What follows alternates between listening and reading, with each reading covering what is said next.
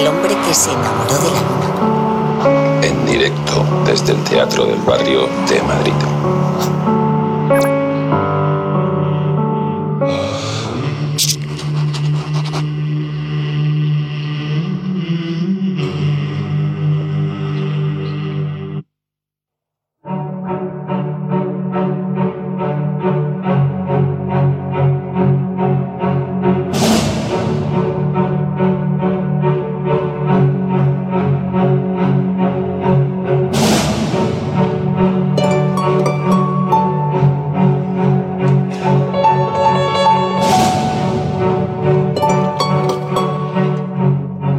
Fecha de hoy retiro de tu vida mis tropas de ocupación.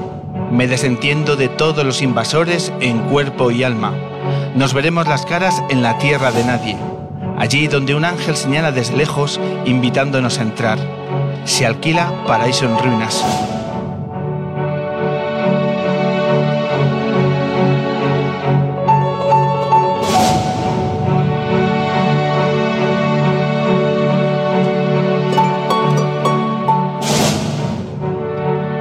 Bienvenidas, bienvenidos. Estamos aquí en una nueva edición del hombre que se enamoró de la luna y ya van 327 y de nuevo nos hemos vuelto a reunir con nuestro público lunero en el Teatro del Barrio de Madrid, este espacio donde grabamos radio en directo, este espacio absolutamente necesario en el mundo cultural de nuestra ciudad. Emitiendo como siempre en el 88.6 de la FM, en M21 Radio, volvemos a impulsar nuevas propuestas culturales y musicales. Y hoy es un honor, es un honor tener a una de las voces que siempre nos han acompañado en las últimas décadas, canciones que adornan nuestros recuerdos, nuestro pasado y nuestro presente y también nuestro futuro. Hoy va a estar con nosotros Javier Álvarez. En el bloque central vamos a hablar de comedia y sobre comedia, con uno de los valores eh, que hay que resaltar de los nuevos, valores de la stand comedy. Hoy, aquí en la Luna, Iggy Rubin, presente ya en el Teatro del Barrio.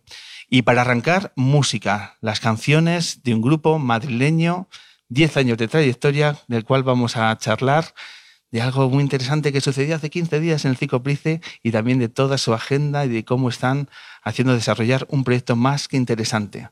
Por ello, el primer aplauso del hombre luna en esta tarde de hoy es para ellos, son para ellos, es para tu otra bonita.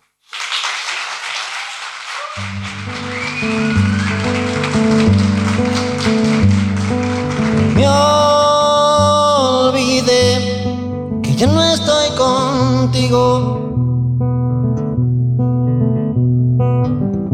Por las noches enciendo las luces del pasillo. Me encontré las gomas de tu pelo.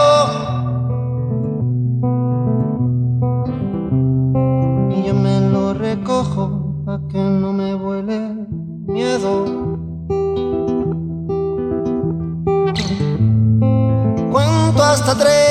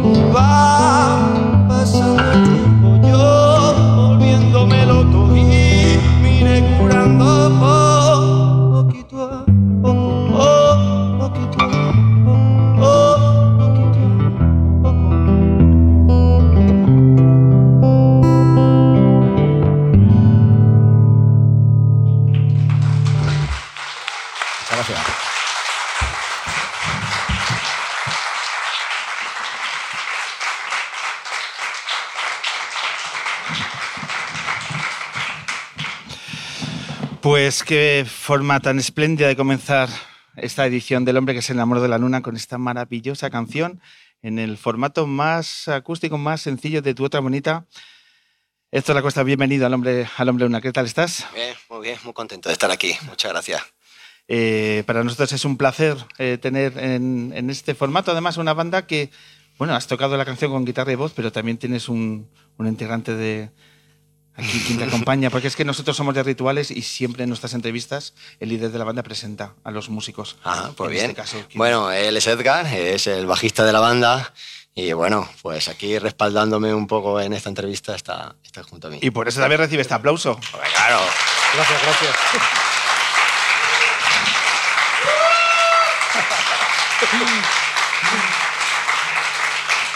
Edgar, igualmente bienvenido al Hombre Luna. Muchas gracias.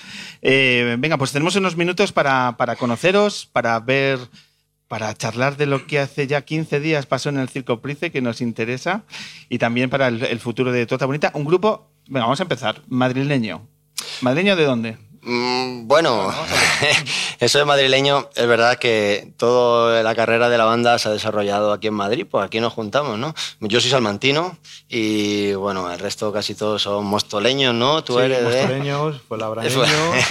y por ahí está el asunto, o sea, ¿no? Del, del, del, nudo sur, de, de la sur, periferia. Sí. Y entonces, bueno, aquí nos juntamos y todo el proyecto pues se ha desarrollado en Madrid, ¿no? Pero bueno, Sí, un grupo madrileño, aunque algunos dicen que somos andaluces, otros castellanos, hay un lío ahí importante con el asunto. Es un, un, lío que bienvenido sea. Es una cosa que además, en, en, cuanto empiezas a leer sobre tu otra bonita, es el hecho de vamos a liberarnos de, de las etiquetas que yo creo que hacen más mal que bien, ¿no? Pues la verdad que sí, es una cosa que desde el momento que nos creamos hemos luchado mucho para que no se nos etiquete. No nos gustan las etiquetas en ninguna faceta de la vida, no solo en la musical. Entonces hemos huido de eso, ¿no? Eh, hay una que es la que más fuerza tiene sobre nosotros, que nos llaman que hacemos rumba psicodélica, que la habrás leído por ahí. La habrás leído por ahí, sí. Bueno, fue un tío que estaba fumado, pero nos gustó bastante y entonces la seguimos ahí un poco. Cuando alguien nos pregunta si hay que definirlo de alguna manera, pues, pues lo hacemos así. Pero... ¿Por, qué no, ¿Por qué no se puede definir vuestro estilo? Bueno, pues no se puede definir porque no es un, no es un estilo en particular, ¿no? Es una mezcla de, de muchos estilos. Eh, entonces, claro, pues, eh, ¿qué, ¿qué, vas a decir? No, pues sí, sí, un poquito de rumba, pero también tocamos pop, pero también tocamos eh, indie, pero también, ¿no? Es un poquito de, de todo funky a veces, ¿no? Hay, hay un poquito de, de, todo. Por eso no se puede definir, porque al final dice, bueno, tocamos un poco de todo. Son 10 años de carrera, 10 años, perdón, de, de lucha, de intentar impulsar un proyecto, y ahora mismo, en el día de hoy, ¿en qué momento creéis que, que estáis? ¿Qué momento está viviendo tu otra bonita? Bueno, nosotros nos juntamos hace 10 años. Decidimos estar 5 años preparando el proyecto, eh, estudiándolo, viendo cómo podía salir adelante, dándole vuelta a las canciones. Y el primer disco se grabó hace 5 años, eso es así. Eh, en el momento que ahora nos encontramos, después de haber sacado este tercer disco, pues es bastante dulce, ¿no? Joder, el otro día comprobamos que en el Price pues vendimos más de mil tickets, ¿no? De hecho, vendimos mil cien tickets que, joder, para una banda como nosotros que nunca hemos tenido el respaldo atrás de las multis, ahora sí que estamos con Warner, pero bueno, hay una serie de, de, factores que nosotros lo vemos como súper buenos, sí, que sí. vamos a las ciudades y los bolos están petando, están llenos, la venta de tickets va maravillosa. Entonces, bueno, estos son mil teclas las que hay que dar en esto de la música y queremos que una por lo menos hemos tocado y seguiremos a ver qué más. Llaman la atención esos cinco años. Eh, no suele ser usual tanto tiempo para madurar el proyecto y para decidir sacar el primer trabajo. Eh, ¿Por qué otorgasteis ese, ese periodo tan largo? Bueno, durante esos cinco años también hemos dado conciertos, hemos presentado eh, nuestro trabajo, de hecho hicimos una maqueta para ver cómo encajaba la gente.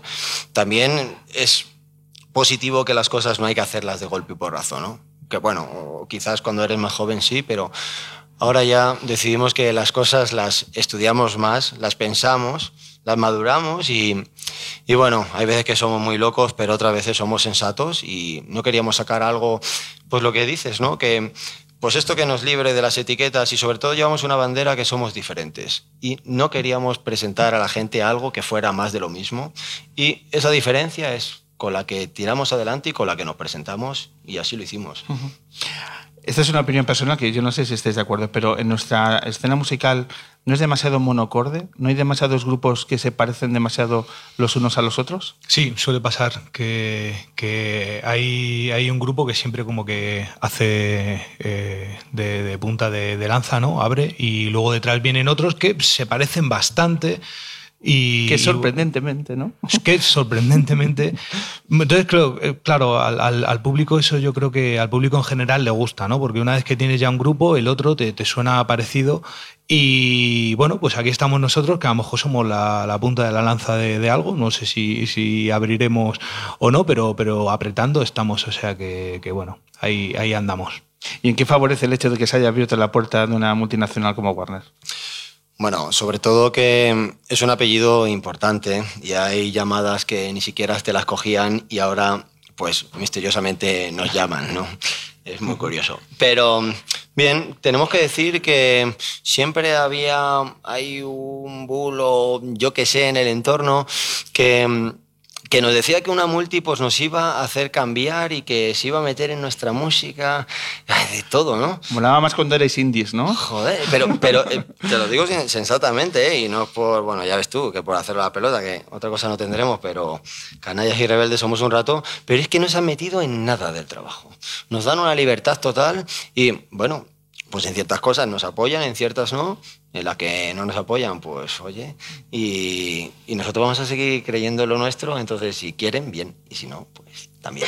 ¿Y cuál ha sido el, eh, el salto que habéis eh, visto de una forma palpable? El hecho de, mira, pues a lo mejor esas llamadas o esas nuevas oportunidades. ¿Cuál dirías que la principal ha sido esta nueva alternativa que tenemos? Bueno, la gente que está metido en esto de la música sabe cómo va y a los que no, pues se lo explico.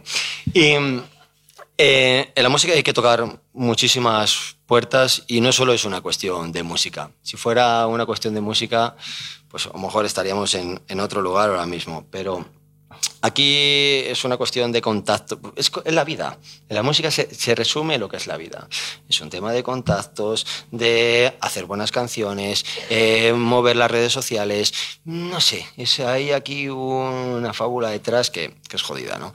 ¿Qué pasa? Que, bueno, pues que ellos, en cierto modo, esas cosas que, mira, nosotros, pues, pues eso, el, el hecho de no tener una etiqueta también nos ha causado mucha, ha sido un hándicap, porque en muchos sitios que son festivales para indies, nosotros no somos indies.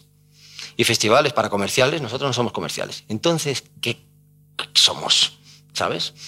Eso, a la hora de ir a los festivales es más difícil, ¿no? Sí que es verdad que con el hecho de Warner te sitúa y te dice, mira, estos chicos están aquí, tienen este momento y entonces, no sé, es un escaparate mayor y yo creo que eso es lo que estamos aprovechando y queremos aprovechar, claro. Vamos a hablar de, lo que ocurrió hace dos semanas en el Cico Price de Madrid. Vamos a ponerle imagen y vamos a ponerle sonido para ver un poco la magnitud del acontecimiento que allí se produjo y quiero que nos, que nos habléis, una vez que veamos las imágenes, de vuestras sensaciones de lo que ocurrió hace dos semanas en el Price con tu otra bonita.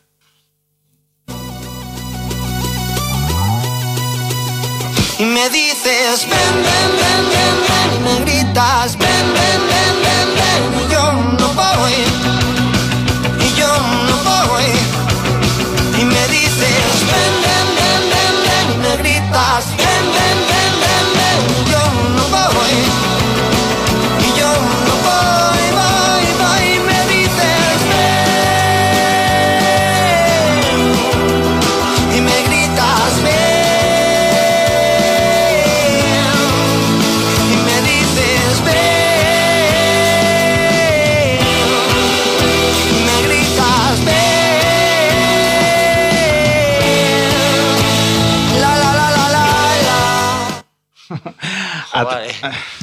no parecemos lo mismo con el tema que he cantado.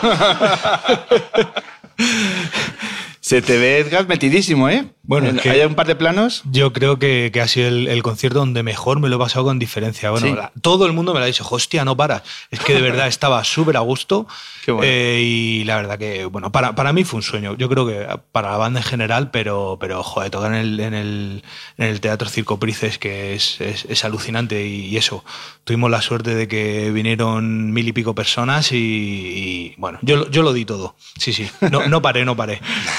Eh, las horas antes fueron también especiales. Se vivió un previo que, que notabais que era una fecha especial y una responsabilidad Sí, distinta. claro. Bueno, y, y las horas previas y los días previos y las semanas previas. Un, un concierto como, como, como ese se prepara desde, desde bastante, con bastante tiempo de antelación.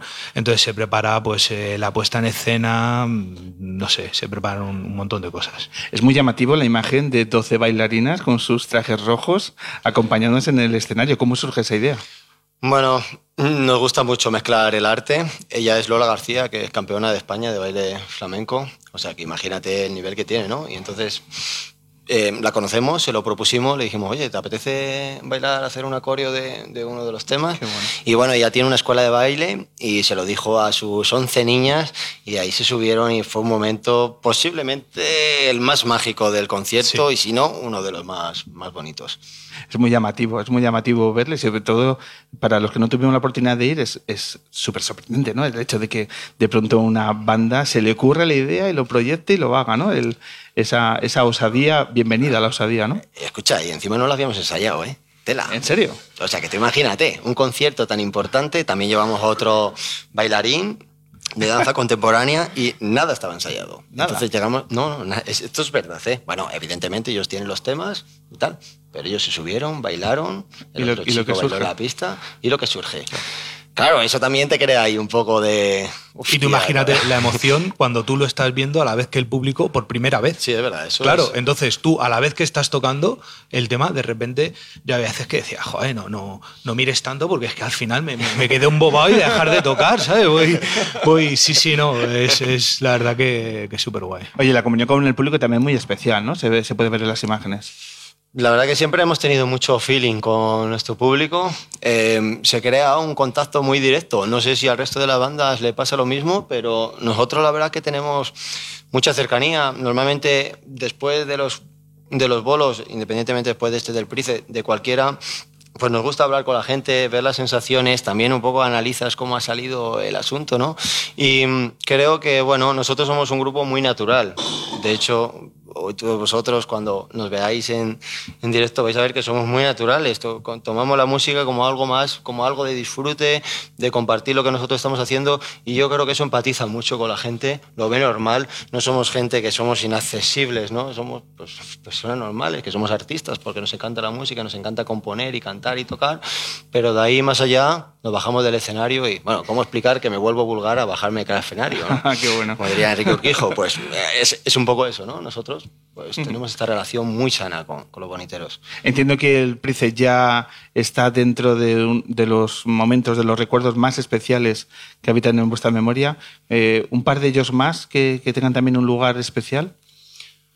Mm, No sé, eh, quizá las fiestas de San Isidro aquí, ese, fue también un concierto muy especial para mí, o no sé. Bueno, ahí para mí yo tengo dos muy claros, que es eh, un festival que tocamos en Sevilla, el Interestelar, que estaban cayendo chuzos de punta, era terrible cómo estaba lloviendo y se petó, la gente dándolo todo y ese concierto fue maravilloso y luego la gira que hicimos en Argentina también es un momento muy, muy bonito para una banda.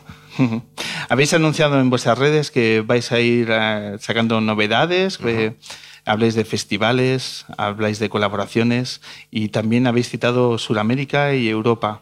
Eh, ¿Tenéis planteado el hecho también de, de volver a saltar y, al charco y, y preparar conciertos? Mira, ¿No Colombia tenéis? ya tenemos las fechas, o sea que nada. cuándo vais? En abril. ¿En abril? Y damos ahí un par de conciertos en Bogotá y en Medellín. Y también está Perú, que eso ya es mayo. Y nada, y luego eh, tenemos que ver México o tal, pero porque en estos, dos, en estos dos países en un principio va a ser algo más acústico, más íntimo, porque es muy difícil ir a una banda de cinco para allá, que es una logística bastante importante y una pasta más. Eh, entonces hay que estudiarlo todo y verlo.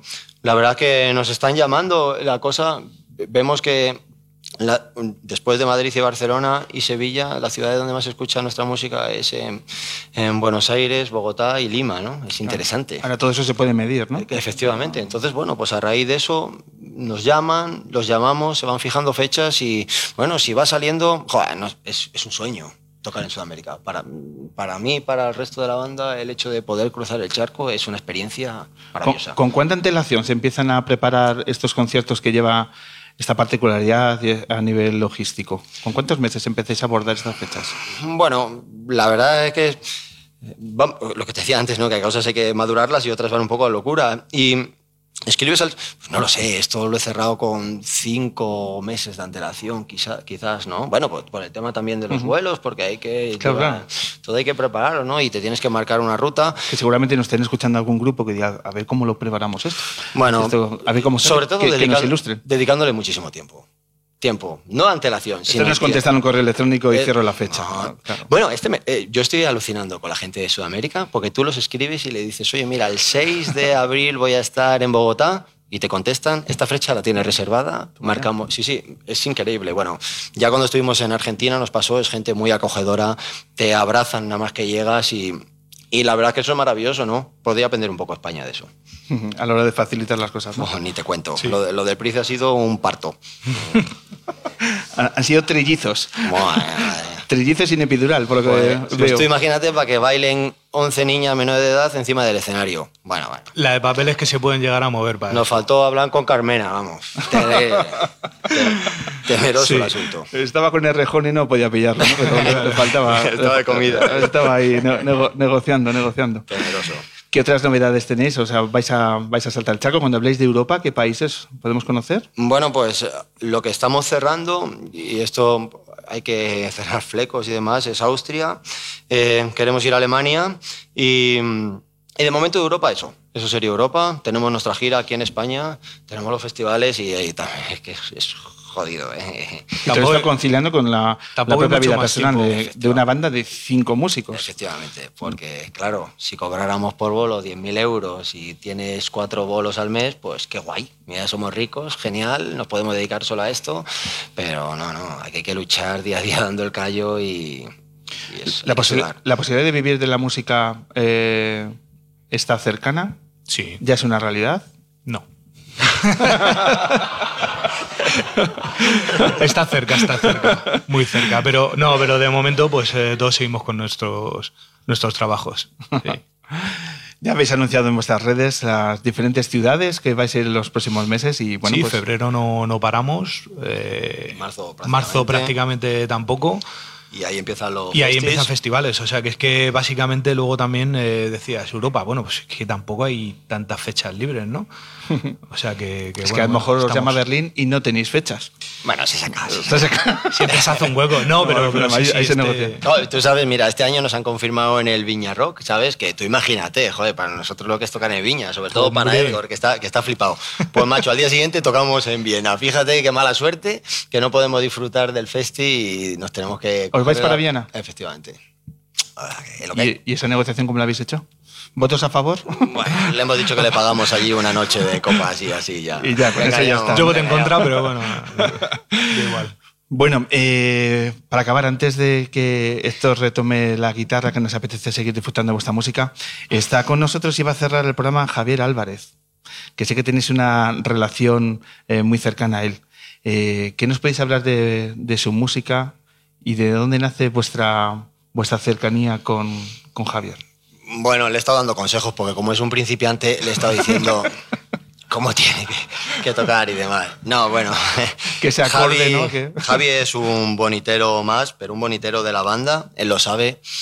Le tenemos todos mucho cariño, yo en especial le, le adoro y me encanta lo que ha hecho siempre y que es una persona tan auténtica que creo que ese lazo lo tenemos en común, que, que somos diferentes. Creo que Javier Álvarez es diferente y nos gusta la gente así. Nosotros le conocimos en un festival y él se subió por su propia cuenta a bailar un tema nuestro al escenario. O sea, que imagínate qué flipada, ¿no? Que, que Javier Álvarez se sube así a lo loco a bailar, a, A bailar, bailar, a bailar. un tema, porque le encanta bailar. Y, Y nada, eh, al final compartimos los teléfonos y, y puse Javier, no me lo creo, ¿no? Es, es increíble una persona que has admirado durante tantísimos años que lo conozcas y, bueno, tampoco voy a decir más cosas porque es un, luego un subido que flipas y... se lo creo. Que lo del elogio debilita, ¿no? Vamos a ver. No, él la hace más fuerte. Él la hace más fuerte. Vamos. Pues eh, esto es el hombre luna y aquí ocurren cosas que no podemos prever, así que vamos a ver cómo va el programa y si hay oportunidad de que se mezclen voces, yo lo dejo aquí votando. Ok. ¿Vale?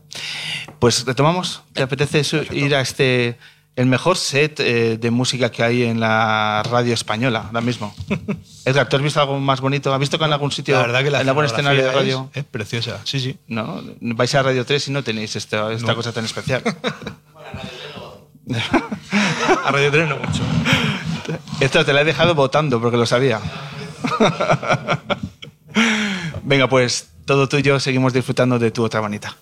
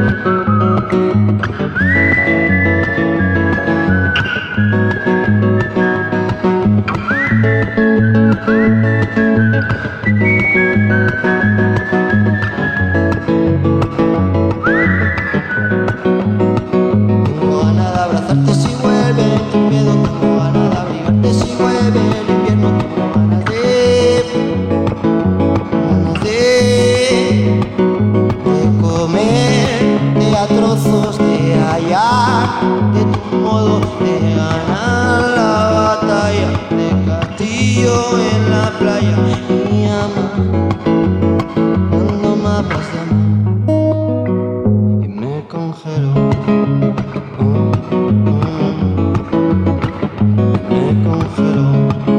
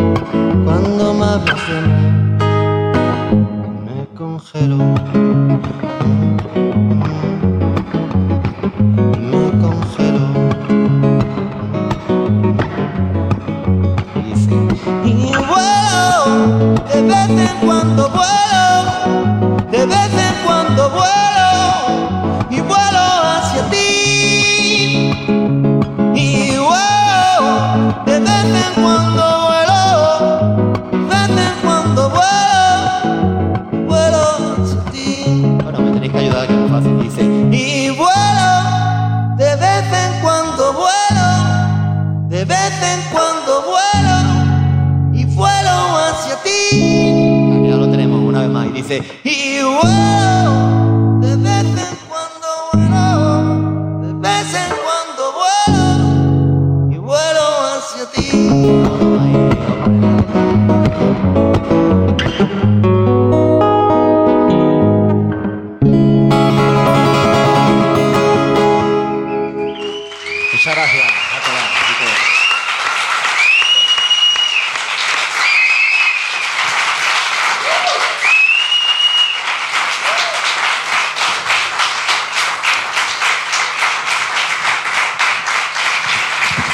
Muchísimas gracias, Héctor Lacosta, Edgar Barrero, muchísimas gracias por citarnos con la luna. Os seguiremos por Móstoles, por Viena, por donde sea. Ha sido un verdadero placer. Muchísimas gracias.